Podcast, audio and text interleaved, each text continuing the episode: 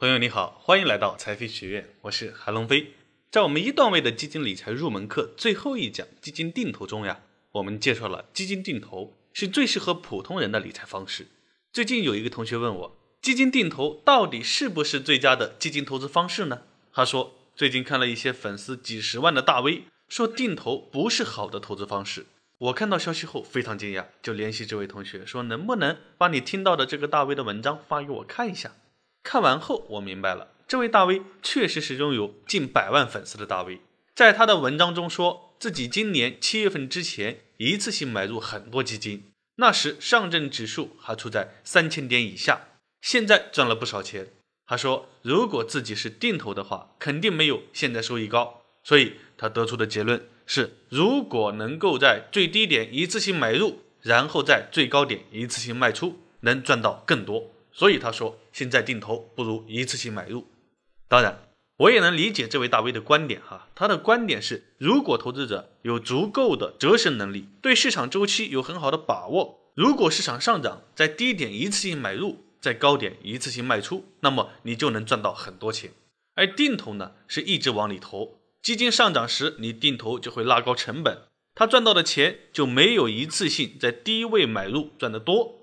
如果市场下跌呢？那定投还不如不买，等它跌到更低的位置再买。所以他说定投不是好的投资方式，听起来是不是很有道理呢？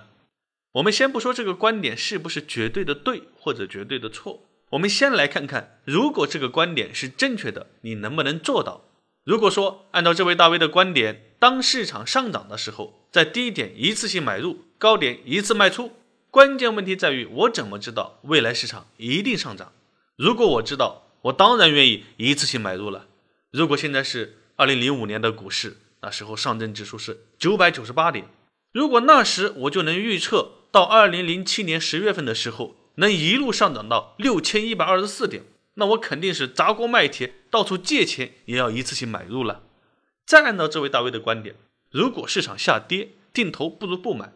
如果说我知道现在市场是最高点，接下来一定会大幅下跌，就好比。现在是二零一五年六月十二日的上证指数是五千一百八十七点，我知道接下来会一路跌到两千六百多点，那我肯定会选择不买。这里的逻辑是没有问题的，关键是你能不能精准的预测接下来是涨还是跌？你觉得作为刚学习基金理财的人，能精准的预测未来的走势吗？别说对于我们普通人了，就连股神巴菲特都做不到，尤其是时间越短越难预测。比如，我们都能判断十年后股市大概率是涨，但是你能预测一天、三天、十天股市是涨还是跌吗？只有时间拉得越长，那些做趋势分析研究的才会越有效一些。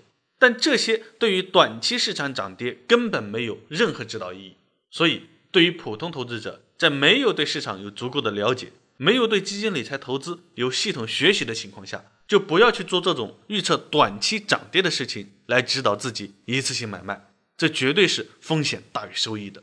最好的结果就像扔硬币一样五五开，还要付出大量的精力和心血。如果我们做定投，到了固定的时间，简单的买入就好，就不用去考虑短期市场到底是会涨还是会跌。市场下跌，我们能买到更多份额；市场上涨，我们也能赚到不错的收益。所以你会发现。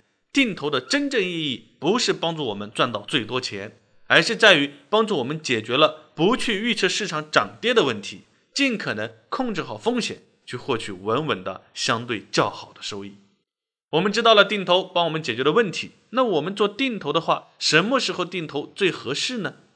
简单的说，定投什么时候开始都行，因为它本身就不需要预测市场接下来是涨还是跌，所以什么时候开始。都行，只要你有自己的定投计划和指引目标。但是想获得更好的定投效果，我认为还需要配合趋势。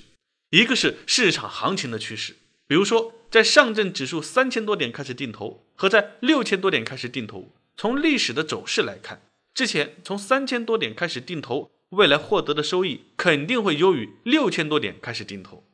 我们不去预测市场接下来会不会跌到三千点以下。总之，从历史的角度来看，未来的趋势，上证指数三千多点的位置，现在是一个很值得开始定投的位置。另外一个是市场所在的经济体或者国家未来发展的趋势。如果说我们现在是在清朝晚期，如果那时候有资本市场可以做基金定投的话，你要不要去做定投呢？当然不要，因为那是整个市场和国运未来的趋势都是向下的。但现在的中国未来的趋势是向上还是向下呢？我相信大多数人应该跟我一样，我坚信中国的未来一定比现在更好，中国的资本市场也必将比现在要好。到那时，你再回头看现在的话，此时中国的资本市场一定是属于历史底部区域的。所以，如果你也认同这样一个观点，那么我告诉你，你从现在开始定投，或者说你已经在坚持定投，就一定是一件非常正确的事情，未来必将有丰厚的回报。好了，今天就和大家分享到这里，希望对你能够有帮助。这里是财飞学院，财飞自有黄金屋，财飞自有颜如玉。我们下一期再见。如果你觉得本讲内容对你有帮助的话，请帮我点赞、好评、加关注，谢谢你的支持。